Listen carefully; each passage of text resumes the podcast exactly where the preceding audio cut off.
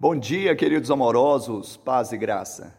Melhor é o pouco, havendo o temor do Senhor, do que grande tesouro onde há inquietação. Provérbios 15, 16. A chave é o contentamento no Senhor. Sabermos que tudo que temos, tudo que somos e o que vier a ser vem dele. Como Paulo disse, aprendi a viver contente em toda e qualquer situação.